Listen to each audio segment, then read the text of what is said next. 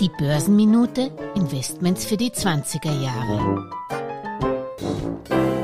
So viel Rückmeldungen zur aktuellen Episode der Geldmeisterin, Top-Tipps für die Geldanlage mit Birgit Wädchen, Chefredakteurin des Frauenfinanzmagazins Courage, sind für mich ein Grund zum Feiern. Prost!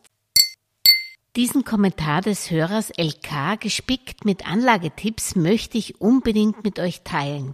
Geldmeisterin Podcast Gast Birgit Wädchen meinte nämlich, Buy and Hold sei eine gute Strategie für Fonds und ETFs, nicht aber unbedingt für Einzelaktien.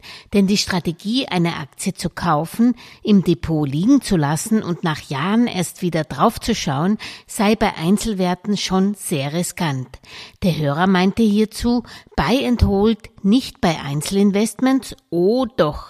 Ich will hundertmal jährlich Dividenden von 30 einzelnen Aktien haben. Wo ich ihm zustimmen kann, ist, dass solide Dividendenaktien, die ihren Gewinn großzügig ausschütten, statt in Wachstum zu investieren, natürlich auch Kandidaten für Buy and Hold sind, wenn man damit beabsichtigt, vor allem über die Dividenden über die Jahre zu verdienen und weniger über die Kursanstiege.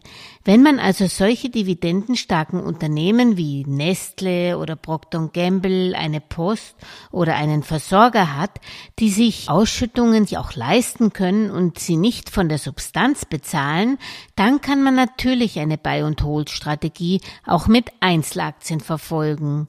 Umso mehr, wenn man, wie der geschätzte Hörer L.K. 30 verschiedene Titel besitzt, womit man ja auch schon wieder eine Streuung erreicht, wie mit einem ETF oder einem Fonds. Da würde ihm bestimmt auch Birgit Wädchen zustimmen, die ja nur das Risiko von Investments in Einzelaktien für Kleinanleger betonen wollte, nicht für stolze Besitzer von 30 verschiedenen Aktienpositionen, wie sie der liebe Herr LK im Portfolio hat. Ihm stimme ich zu, dass man mit einem ETF beginnen sollte. Ganz und gar nicht bin ich mit ihm der Meinung, dass man seine ETFs verkaufen sollte, wenn man schon seit einem Jahr an der Börse investiert. Warum auch? Warum sollte man verkaufen, wenn man von dem Investment immer noch überzeugt ist, das Geld nicht braucht und auch gar nicht genügend Geld zur Verfügung hat, um auf viele Einzelwerte zu streuen. Natürlich kauft man mit einem Fonds und ETF auf Börsen immer in Bausch und Bogen ein.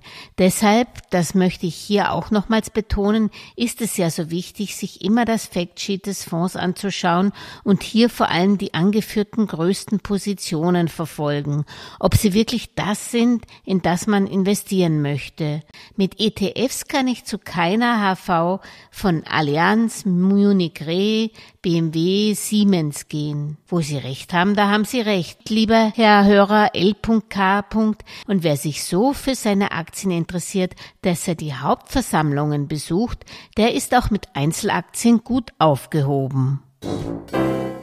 Alles Gesagte ist nur die persönliche Meinung von Julia Kistner und daher keine Anlageempfehlung und keine Rechts- und Steuerberatung. Für Verluste, die aufgrund von getroffenen Aussagen entstehen, übernimmt die Autorin Julia Kistner keine Haftung.